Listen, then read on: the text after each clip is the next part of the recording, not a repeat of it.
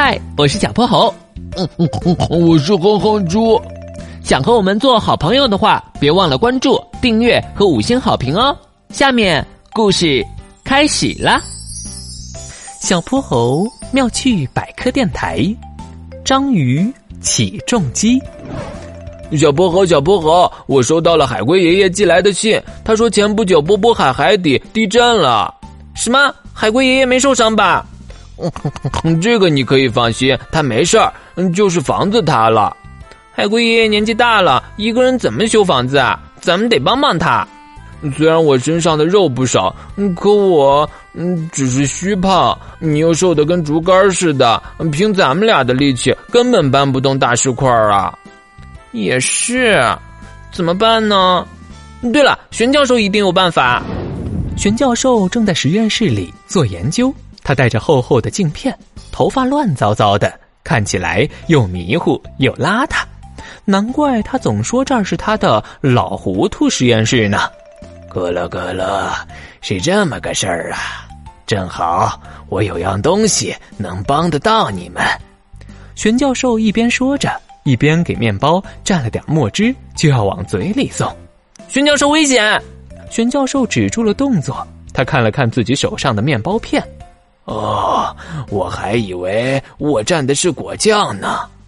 之后，玄教授在实验室里翻箱倒柜，啊，找到了《章鱼起重机改装手册》。我早就料到你们会有需要它的一天。只要将手册上的代码输入程序，大章鱼潜水艇就能变成章鱼起重机了。咯了咯了。不过，我记得它到底是什么来着？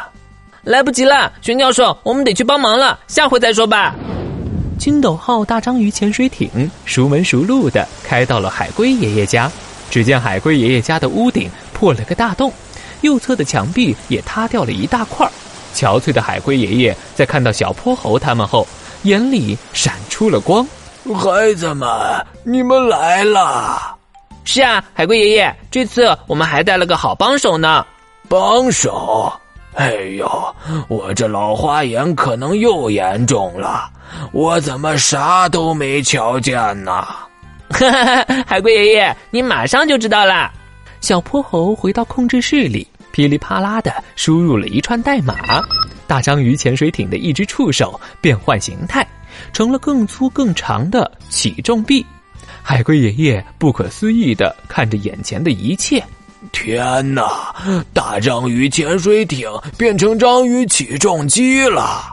小泼猴移动操纵杆，将起重臂对准了石头，硕大的石头被稳稳当当的吊到了半空，放在了该放的位置上。哼哼猪乐得鼓起掌来。玄教授的发明太牛了，不过这其中并没有钩子，是怎么叼起大石块的呀？这是因为章鱼的吸盘具有非常大的吸力，当它碰到石头时，会让吸盘变形，以便完美贴合到石头上，从而形成一个密闭的空间。吸盘的内部产生强大的负压，负压越大，吸盘就抓得越牢。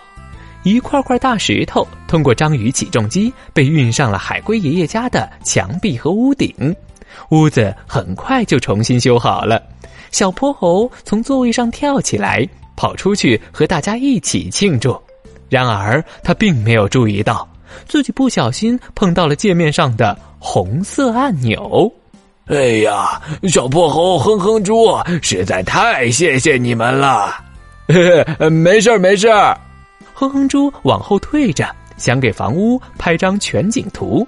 他在不知不觉中走到了章鱼起重臂旁，啪嗒，哼哼猪整个人突然被吸在了上面。哎呀，我怎么动不了了？小泼猴，快来帮帮我！小泼猴连忙赶过去，可他一靠近章鱼起重臂，啪嗒，自己也被吸住了。接着是来帮忙的海龟爷爷，不用说，你也知道。又是一样的结果。这时万能手表亮起了红光是玄教授的通讯申请。咕噜咕噜我想起来了你们要注意章鱼起重机上的红色按钮千万不要碰它会把起重臂的吸力开到最大一旦有什么东西被吸上去就拿不下来了。呵呵呵玄教授你提醒的太晚了快来救救我们吧！今天的故事讲完啦记得关注订阅五星好评哦。